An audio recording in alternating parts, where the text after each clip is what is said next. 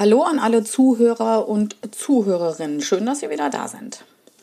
Heute gibt es wieder mal ein spannendes Kapitel im Sinne der DSGVO und ich habe mir jetzt mal äh, das Thema Videokonferenztools gepickt. Hier geht es um die zentrale Frage, das Tool, was ich gerne einsetzen möchte, ist es auch DSGVO-konform? Kann ich das überhaupt im Sinne der äh, Daten, des Datenschutzes äh, betreiben? Es gibt ganz viele Tools da draußen auf diesem Globus und äh, da hilft es wirklich schon mal einen tieferen Blick und da kann ich Ihnen auch Recherchearbeit zu dem Tool nicht ersparen.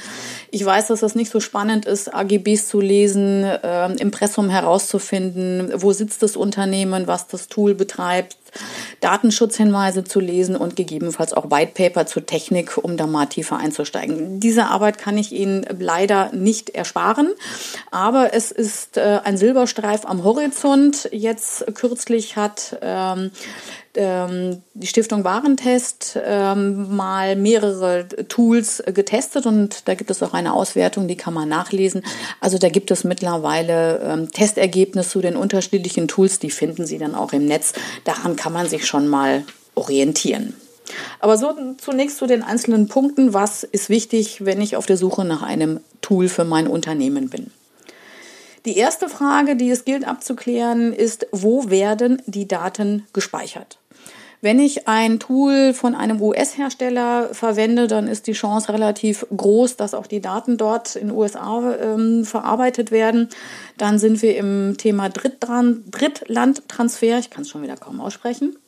Und die äh, Gefahr und die Chance ist relativ groß, dass die Daten, äh, die Videokonferenz auch an die üblichen Datenkraken, also an die üblichen Verdächtigen weitergeleitet werden. Also daher meine äh, Empfehlung aus Sicht des Datenschutzes, verwenden Sie ein Tool von äh, einem deutschen oder europäischen Hersteller, wo auch im europäischen Wirtschaftsraum die Daten äh, gespeichert und verarbeitet werden. Die beste Lösung ist natürlich, äh, ein Tool zu verwenden, was man auf den eigenen Servern betreiben kann.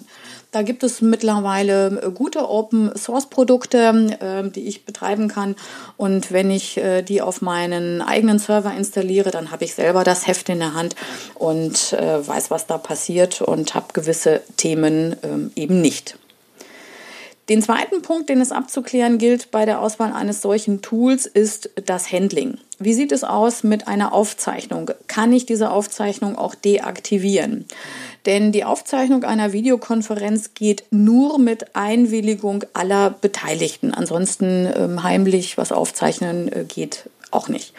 Wichtiger Punkt ist auch, kann man die Kamera ausstellen, obwohl das auch nicht die meisten ähm, können. Also das sollte heute nicht mehr so das äh, KO-Kriterium sein.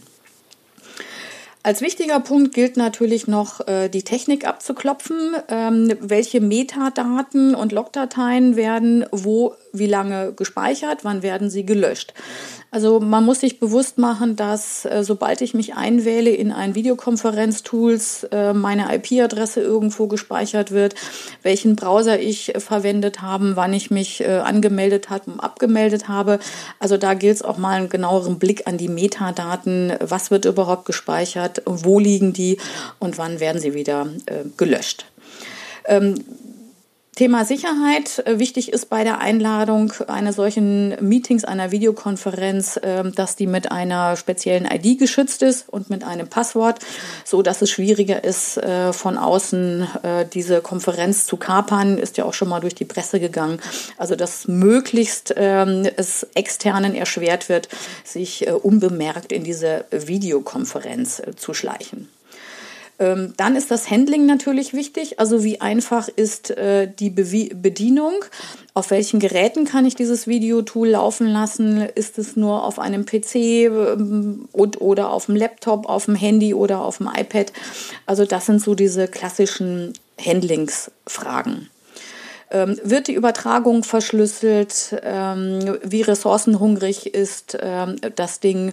Ähm, wie gut kann ich das permanent betreiben oder stürzt das Videotool ähm, ziemlich regelmäßig ab? Also das sind so die technischen Details, äh, die es abzuklären gilt und da hilft äh, schon mal, das einfach mal auszuprobieren, um mal zu schauen, passt das ähm, überhaupt in unser Handling? Äh, wichtig ist bei einer Videokonferenz, dass äh, alle Beteiligten auch äh, die Informationen bekommen, was mit ihren Daten passiert. Also quasi die Informationspflichten gemäß des äh, wunderbaren Artikels 13 der DSGVO ähm, zu übermitteln.